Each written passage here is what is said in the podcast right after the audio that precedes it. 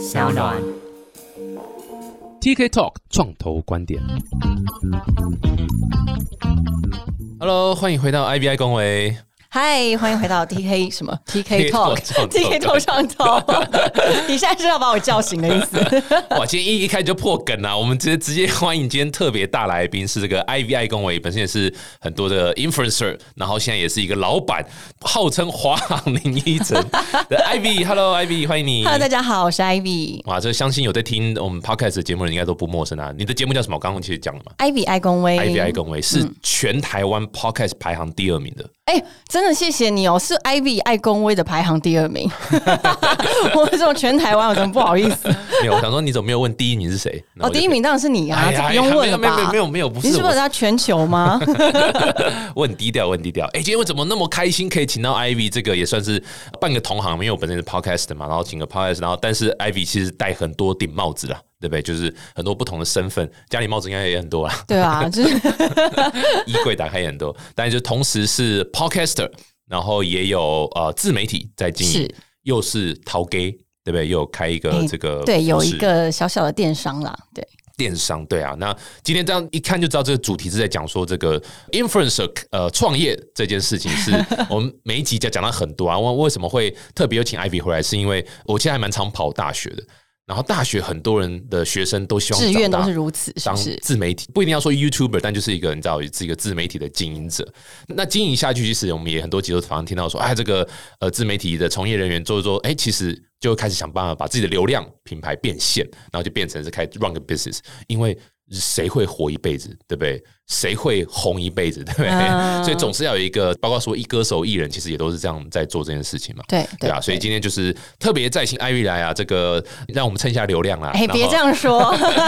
然后聊一下你的创业经验呢、你要不要先跟大家打个招呼？大家好，我是 Ivy，我可以称你 TK 哥吗？呃，T K 就好了，TK 不要这样子。应该是哥不是 我是哥，我是哥 哥，是哥，是哥。就像刚刚说的，其实我觉得现在大家都会说什么网红担心不红会怎么样，但我觉得很多时候其实是且走且看啊。其实网红的最大的优势呢，就是它可以。跟着现在的趋势，然后做一个很多的转变。就像现在可能我开始做 podcast，然后我从一开始其实我是从 Facebook 开始，所以二零一三年的时候做 Facebook，然后到 Instagram，再转到 YouTube，然后再转到 podcast。哇，就是其实它所有的内容，我觉得就大同小异，因为大部分都是在讲。关于我的一些生活的分享嘛，然后还有我希望带给这个社会的一些正面的影响力，但是只是媒体的平台不同，所以对我来说，这样子的工作职业是我非常非常向往的，因为我会不断的充满热情跟学习的动力。因为我之前是空服员，我在空服员担任了四年半五年的时间，哇哦，所以就像大家说的，就就是华航嘛，对不对？呃，华航，华航，嗯，然后如何啊？什么东西？华航 OK 吗？好啊今天这个节目让你公开干掉一下。哎、我是不会干掉公司的。我们要人在江湖走，要知道感恩源头。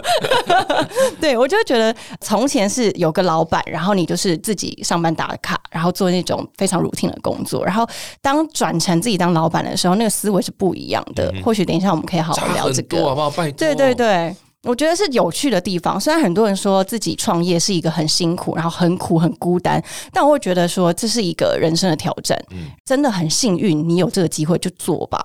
成就感也很重啊，对不对？知道自对对对己在做什么。，其实你越有挫折，你最后的成就感是越高的。嗯，没错没错，就是跟感情一样，不经历几个刻骨铭心的，对不对？失恋，你不会 appreciate 现在的感情。没错，你没有遇过渣男，你怎么知道现在这个的美好？对，没错，就是这样子。所以今天要分享一下过去渣男的经验。没有零 zero，我 我也是感感恩源头。感恩源头，感恩源头，对吧、所以这个是很有趣啊。这个艾米，你还记不记得你当初是什么时候时间点？你怎么样的起心动念？本来空姐做的好好的嘛，对怎么样起心动念？哎，想说去开始踏入这个自媒体这个产业领域啊。其实我觉得很有趣哦。那个时候也只是一个无心插柳。一开始呢，自己在 Facebook 上面，自己私人的 Facebook 分享一些点滴，比如出去玩、飞去哪里啊，哪里有好吃的、啊，或是飞机上哪些乘客很幽默的一些小故事对，幽默。花号很幽很幽默的一些小故事。但是下面竟然有很多朋友的留言，然后回复，然后我就其实发现，其实我是蛮有。说故事的能力，然后分享的能力，然后很会抓大家想要看的重点，然后慢慢的就发现，那个时候二零一三年的时候，没什么人在做 Facebook 的粉丝专业，然后看到非常多有粉丝专业这个东西的时候，我就觉得好像网络世界是一个很大的力量，跟它是一个很新的一个环境，让我去创造。所以那时候我在飞的时候就已经有我自己的粉丝专业了，嗯，哦，那的确是蛮早的，很久哎、这样几年啦，哎、九年哦、对啊，我对啊。数学不好，九年十年对，然后就开始发现，其实越来越多的正向的回馈啦。当然，其中有负向的回馈，但是我就会发现，其实你不管是正向负向，只要回馈越多，表示这个生态是越有潜力的。你的回馈是指就是大家给你的这个留言对留言啊，或者按赞啊、转发啊，负面也是有，负面绝对是有的。尤其是那个时候，台湾的网络生态还不是这么健全，还会很多黑粉啊，甚至还特别创立一个社团在骂这些有创立粉丝专业的人，嗯所以我就觉得，他们成立一个粉丝专业来骂有成立粉丝专业的人，对，对你不觉得很幽默吗？蛮蛮酷的，蛮对对对，就有点像是那种很负向集合的一个地方。对，就那种反社交的人，他们会去组一个社交群组来反社交。对，然后就是找他们同温层这样取暖这样子，但我也不反对，我就觉得这是一个，其实往一个大方向来看，它就是一个这个生态的很蓬勃的一个象征，因为大家都很爱用，大家是非常的。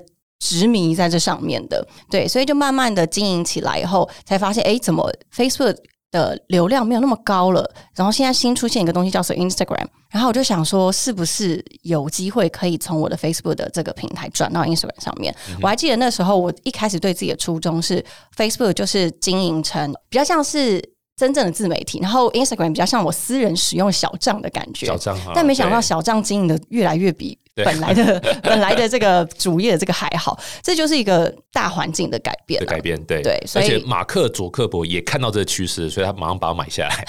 你不要想逃离我的手掌心，哎、还真的哎、然后就慢慢的就全部都串起来了。对我是觉得就是刚好就自己也很幸运，就开始就走上这一条路了。是是是，然后就开始累积粉丝嘛，然后就发现说，哎，大家开始 follow 你啊，然后甚至是不是开始可能有业配，对不对？或者说有一些商业机会，嗯，然后所以那个时候你是全职在做这一块嘛，就是那时候我大概 Facebook 的时候写了那个 fan page，写了大概两年多以后，嗯就决定专心做这件事，就离职，然后专心做这件事情。哎，你那时候离职都跟长官说，哎，我要全心经营，当然不是啊，哎、我还休息了大概半年以上，才觉得哦，好像可以来做这一件事。所以是什么点让你觉得，嗯，好像可以全职来做？我觉得是一个奋力一搏的感觉，因为那时候其实是已经对于自己的工作达到一个自己对事业的满足了。因为我会觉得说，嗯我当初要考华航的时候，就希望自己可以飞完华航所有的点。我飞了三年多、四年多的时候，其实真的所有该该飞都飞完了。是是是，然后我本来对自己的设定是三年就走，可是因为那个工作实在太舒适了，嗯然后所有的福利都很好，然后工作环境气氛也很好，所以我就拖了又多了一一年多以后才离职。哇塞，这一段是华航特地给所有离职员工的公关的的讲法，公关稿 没有，但是我要说，就是因为那边太过于安逸舒适，所以我这个人个性是很希望。不断的啊一定时间要有所突破，对所以这个地方就不适合我。我就会觉得说，其实我担任空服员的第一天，跟我在担任空服员的最后一天，我做的工作内容都是一样的。那我还能在这个地方得到什么呢？嗯我还能进步什么？我就想不透，所以我就决定，好，那我就要离开，去一个完全全新的领域。然后那时候我看到的是网络世界是真的是非常的丰富，然后有很多的机会，我就觉得那我就来试看看。然后也因为累积了一些本来的群众观众，所以有他们支持我，才有信心再继续做下去。嗯嗯，对啊，当当初觉得学到差不多了，好像没什么可以再学，怎么没有想说去当技师啊？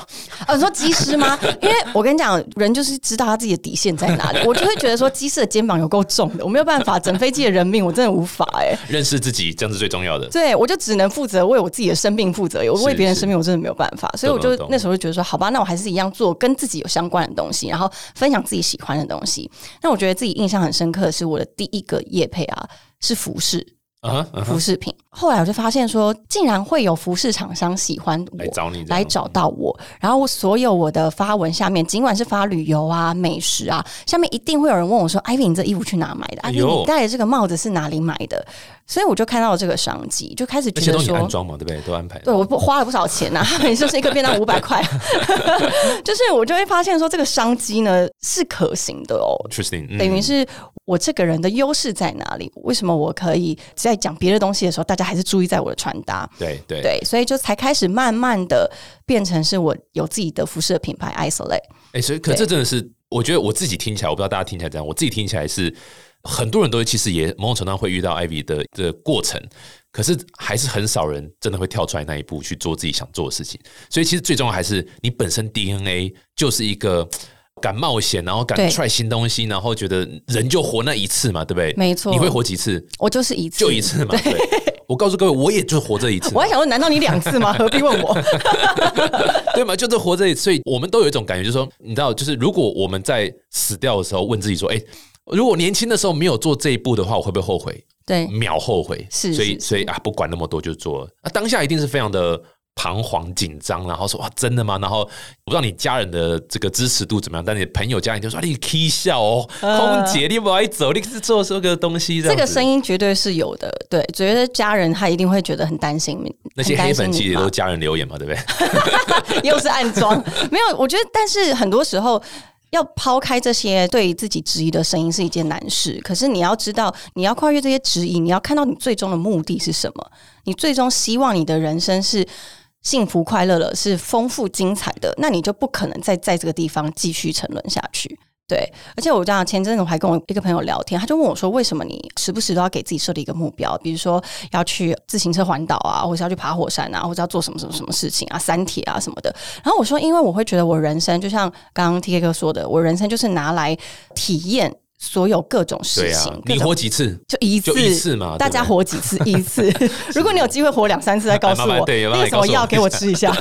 对对对。对，然后他就问我说：“那难道你这些清单都 check 了以后，你又怎么样？”我说：“我就可以长眠啦，就是我随时都可以长眠啊，就是我在 ready 好人，到最后一定会走到那一步嘛，所以我及早做准备，那我就后面就是很轻松啊没。错，没错，这真的是我访问这么多创业家，其实老实讲，很少人是计算的非常清楚，然后说 yes，这已经是百赚不不赔了，或者是哦这个呃风险超低的，这没问题，我可以去做，基本上都没有，全部都是一股冲动，然后没有想清楚。哎、但是我真的觉得，如果你害怕失败，或是你承担不起失败的话，你就没有办法创业没业。错，创业就是一个不断在失败的过程，没错，对，就是一直被洗脸，创业家的脸永远都是最干净的，一直被洗 很脸，光滑。很光滑，没有任何青春痘。对啊，但是我觉得这就是人生啊。对，这就是人生，而且非常同意啊！我觉得我们访问过那么多，大部分都是觉得说，这个怎么会没有人做，或者说，呃，我觉得我的使命就是这个，或者我就是应该体验一下。我觉得就算失败也没关系，对吧、所以我们其实很多但是是不是也是要有一些就是底线，就是你不可能去家产赔光，然后整个整个人生都毁了吧？对不对？不太建议是倾家荡产来创业，这还是不太建议啊，是啊。所以创业通常还是会定一个停损点，是那这停损点往往就是家破人亡 自己还活着就好，这就是停损点。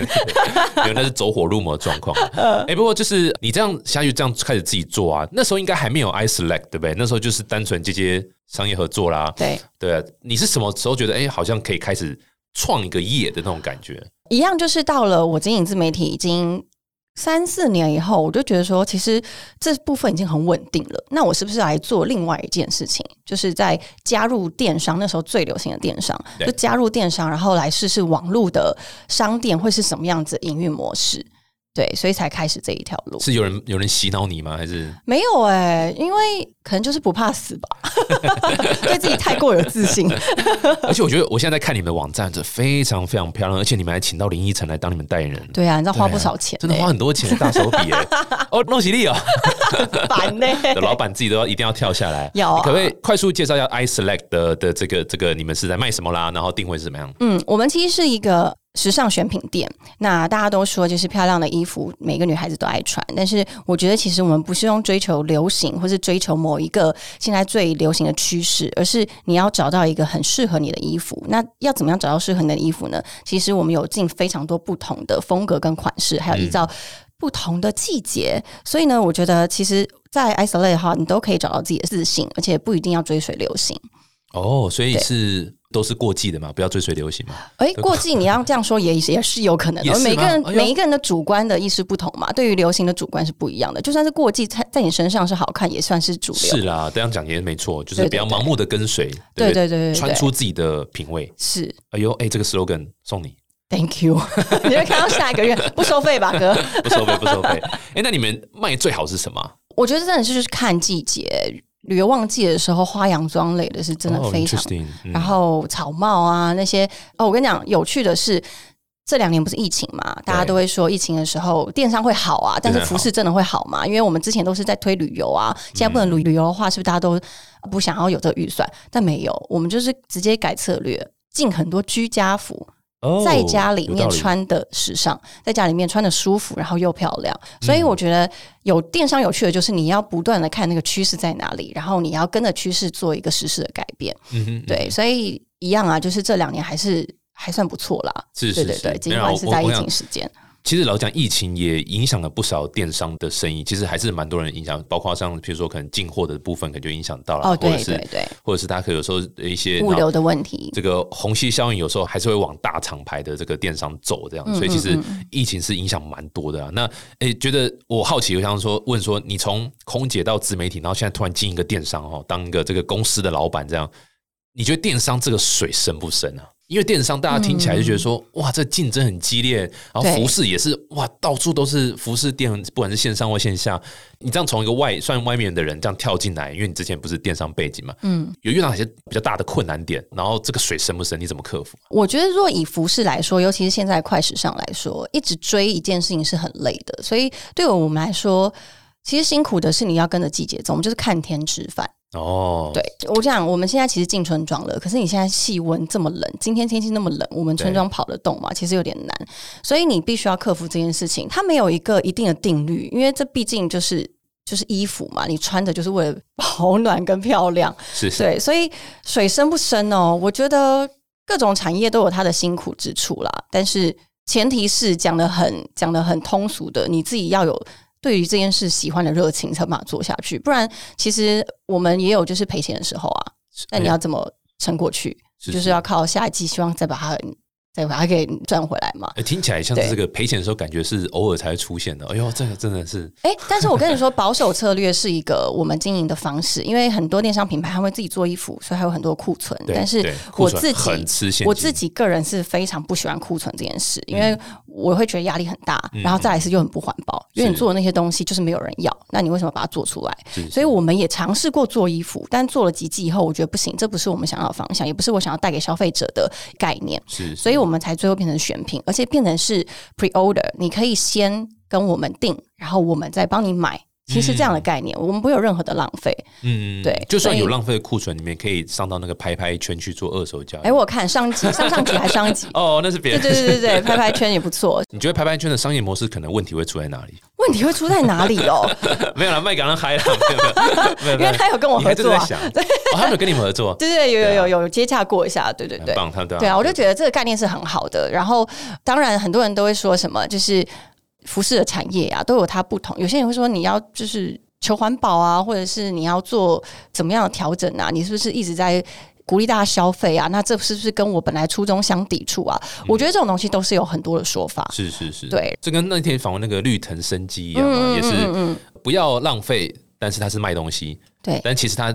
各位可以去听那一集，我就不爆雷了哈，因为我忘掉他讲什么，但是我就不爆雷了，所以他其实没有真的冲突啦，不是说真的一定就是怎么样的这个卖东西就是浪费，是是是，没错没错，对，所以我觉得这是一个看你怎么抓这个定位啦。哎，不过你刚刚很有趣，我刚听到一个点是说，所以你们是 on demand 的概念就对了，你买了你才去。进货吗？是这个概念吗？对，我们会先有部分的现货，嗯，对，那它就是专门给一些早鸟嘛。那早鸟，所以这就是我们要如何跟我们消费者有一个很密切的关系，跟忠实的顾客的关系。所以在这样的前提，大家可以随时关注我们的消息的话，你就可以。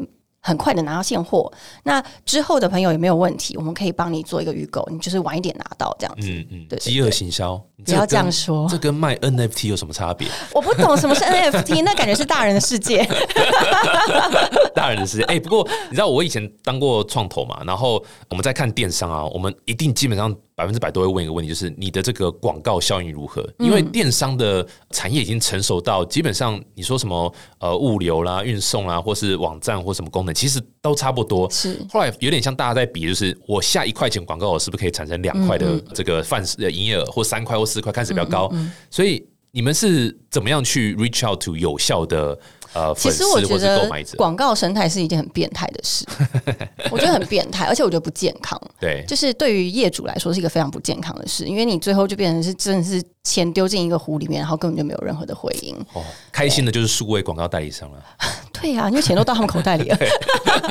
但是我会觉得说，毕竟我这边合作是有个 partner，所以广告这部分是由他来做负责。但对我来说，广告跟我相关，就是我是那个第一线的品牌的形象的广告。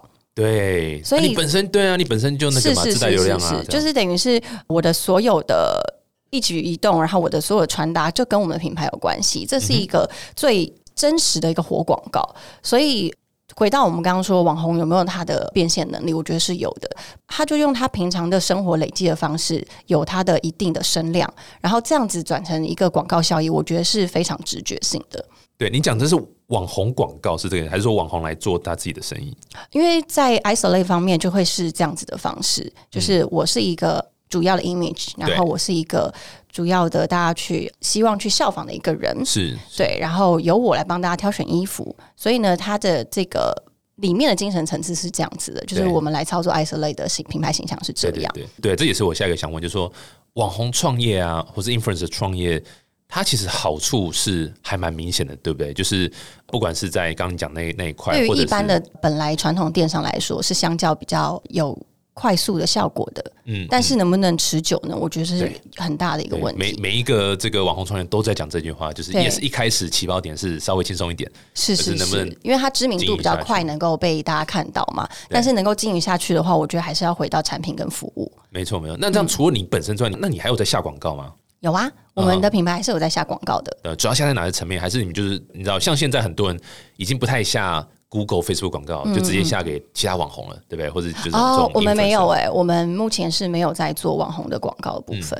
对嗯，都还是那个曝光为主这样子。对对对对对对。原因是什么？就是因为产品很秒懂嘛，就是冲曝光应该就可以这样。这个也是其中之一，因为我们有抓到我们的产品的一些特点。然后第二是啊、我们觉得我就是他们的其中一个 KOL 的合作网红广告嘛，是是是所以它已经算是一个很大的资源了。然后我们未来也可能会尝试，因为我们从前也做过联名，也做过其他的一些方式。那我们觉得其实有点模糊我们本来的焦点。嗯那对我们来说，其实投入的成本跟回收的对比来说，好像不是怎么合适。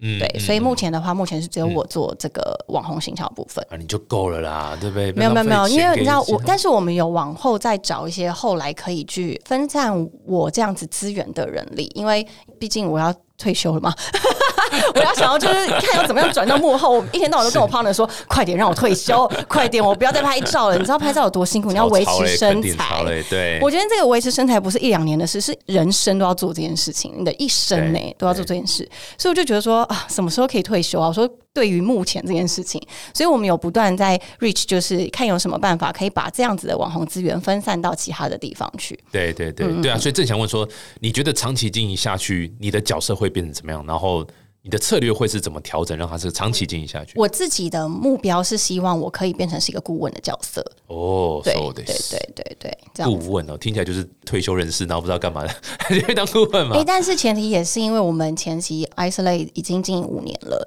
然后我们前期付非常大的努力，跟哦，我们、已经五年了，已经五年了，我们建立非常多的，应该说我们摸索期很长， 然后真的是这几年以后，这两年才真的很稳定下来，对我，撑了三年呢，哎，各位不容易耶，不容易啊，三个月很多人就受不了了。哎、而且我们初期真的是自己去带货，然后整个熬夜爆肝，这些都是靠肝换来的。嗯嗯，对啊，干出来对啊，对，啊，真的是肝出来的。所以要找一批新的肝啊。哎、这怎么说？绝对是所有企业的一个经营模式哦，就是不断的换新肝，才有办法就是永续经营。你们公司现在多少人啊？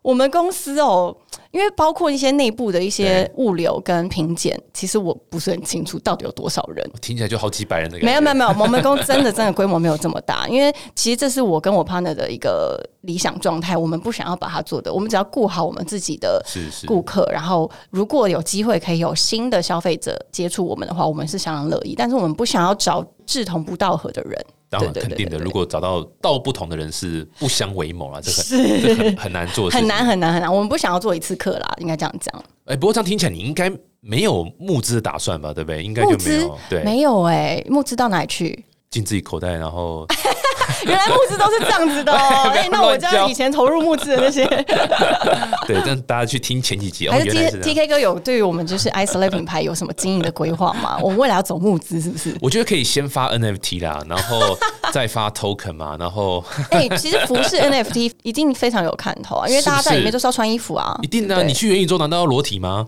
真的，真的。Nike 都把球鞋变 NFT 下来做，对不对？他们很合理呀，你更合理啊！他们是大公司乱花钱，你是有那个实业的策略的，那就麻烦你了，杰哥。好，我抽 六十八，还是要抽钱，还是跟募资有关。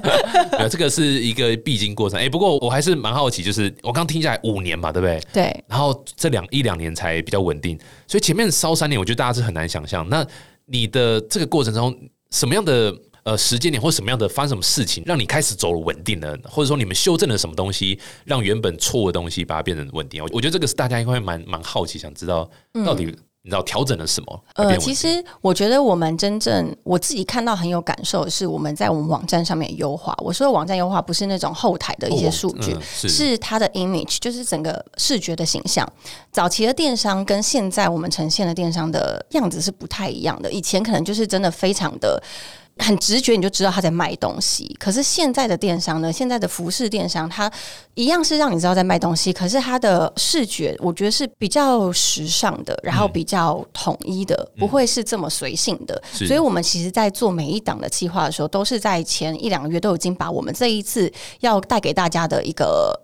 精神主轴是什么？先定下来，等于是他把每一季要推给大家的东西都有一个固定的故事，跟我们这一次想要传达的东西。嗯，对，所以我觉得已经转换成本来的早期的电商是着重于商品，我就是要卖卖卖卖卖这个东西。但现在是卖一个精神，跟卖一个你喜欢这个品牌的样子。我们花非常多的时间去发想文案也好，然后或是想一些主题议题也好，然后还要。发很很厉害摄影师，很漂亮模特儿，然后那不就你吗？没有，我们还有其他模特，还有其他的。我知道，毕竟我就是身体比较劳累一点，我年纪比较大，我只大概只拍五套。然后每次在拍的时候，我都觉得很不好意思。然后我离开的时候啊，因为我就很早起来，然后离开的时候模特才来，我都会说不好意思，后面真的麻烦你，了，因为真的蛮多套的。赶快你把你的那个五套赶快拍一拍就跑，我就五五套拍拍就赶快先闪了，因为后续要做的事情更多。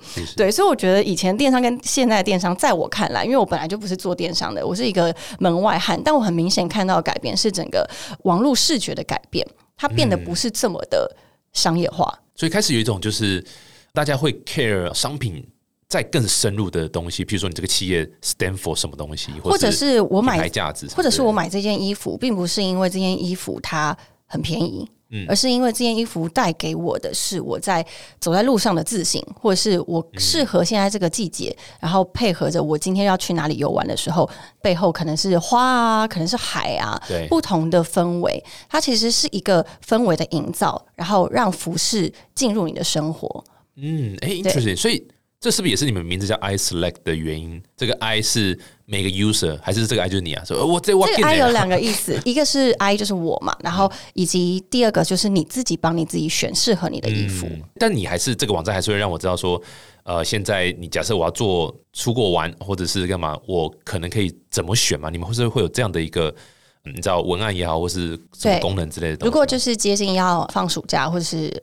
夏天的时候，我们就会有很多就是关于海边的一些 image 的照片，或者是文案，或者是一个有趣的活动，比如说告诉我们你要去哪里玩啊。等于是，其实另一部分除了官网之外，我们还是会有社团的一些经营，还有自己的 Instagram 跟消费者的互动。对，或是圣诞节的时候，或者情人节的时候，你要怎么样跟大家做互动，都是还是会有像现在的电商的操作的样子。一些电商做这个的多吗？就是不多吗？我觉得做品牌应该说做品牌的大部分，你说像社团什么，也有 Facebook 的私人社团、秘密社团。Nice，对对，我觉得这是社群的重要性。我自己个人在看整个社群的发展，也是现在越来越吃 community 的声音，不是那种粉丝业专业，就是。我公布讯息啊，你们听；我公布讯息，你们听。而现在是有点像是我有一个私人群的感觉，然后大家可以声音被听到啊，可以参与一些什么东西。这个是现在大家超爱的，因为大家喜欢那种专属感嘛。我知道我来这个地方，我进入这个秘密社团是只有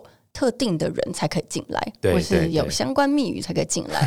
我觉得大家喜欢这种尊荣感。是是是，然后被 Clubhouse 邀请码搞到，对不对？是啊，就是类似这种。东西，而且我们社团里面都会提前让大家看到我们这个月会是卖什么东西，然后你也可以提前拿到，然后你也可以用很好的价格，所以它等于是让大家有一种 V V I P，然后我们就是一种回馈的感觉。这个是什么？这样，这就是 NFT。是吗？原来我会大人的东西，对，你会了，你已经被社会化了。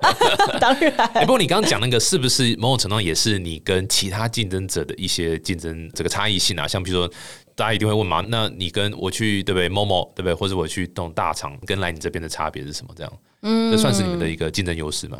我觉得是因为互动对我们现在的每一个人来说，大家都喜欢更真实的互动的感觉，而不是就是只对一个品牌，然后对一个机器人讲话。嗯，对嗯对，这这的确是我觉得，呃，要做新品牌或是新的这个创业家啦，本身创业家。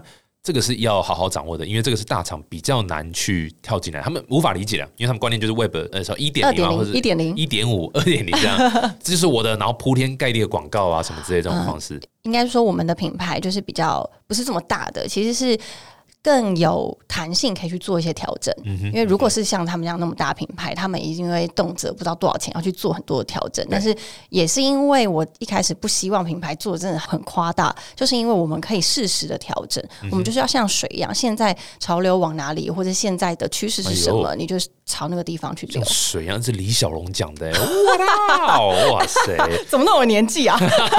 这太有年纪了。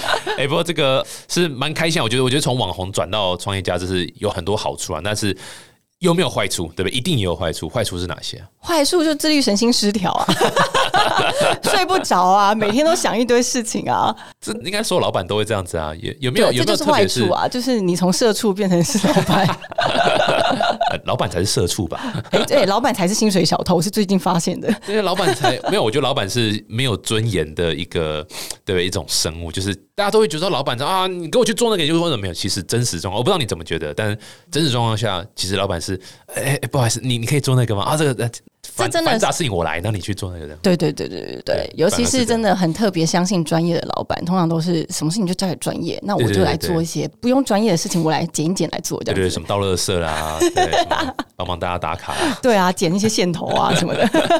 不过你从网红这样转，会不会有，譬如说可能刚刚讲黑粉相关的，然后可能可能会特别攻击你的产品，类似这样子，或者是大家会拿放大镜检视你的所有东西，会有没有类似像这样的一会？会会，我觉得服饰的产业我们不谈，是因为其实我觉得我们的客服都非常专业，而且非常非常的，我觉得服务非常好，所以。在服饰这一块呢，其实我们已经比一般的电商还要少非常多的客服的问题状况，但是很多是联名产品，因为它真的是绑住我这个人的，它是透过我这个人的人格魅力，然后跟我自己的很多的想法在这个产品上面，所以大家一定会矛头都指向你这个人。是是是，对，然后一定会有很多是不管是设计或是服务，或者是一些客服的回应，让粉丝不满意。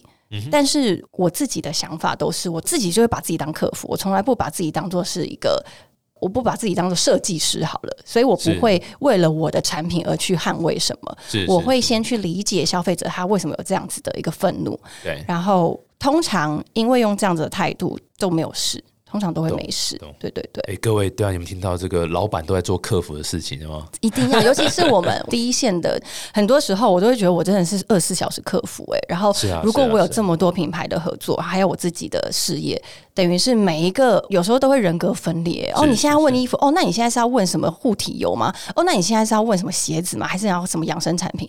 你就要不断的切换各个品牌的客服，然后包括你曾经代言过的东西，也都是要不断的去更新它这个是它这个产业是不是还在大家喜欢的范围内？嗯，没错没错，对对啊，这真的是呃一个必经过程啊！大家千万不要觉得好像这个创业很轻松，没有 ready 好也是可以不用进来啦，外面也是蛮爽的。外面超爽的，好不好？上班真的是非常非常开心。的，我现在每天都觉得哇，能够见红就修正是一件非常幸福的事哎。对啊，我们的这个创业一定都会，就是连睡觉都在想工作的事情啊什么，这真的是没有。尤其我可以完全可以想象你前三年，就是脑还在还在挣扎，还在找方向，哇，那个是那那个压力之大是，压力很大，压对是。外人是比比较难理解的啦。对对对对对不过恭喜你还算撑出来了。这个对啊，大家如果这个想特别多了解 iSelect 的话，可以去网站吗？还是你们有怎么样的？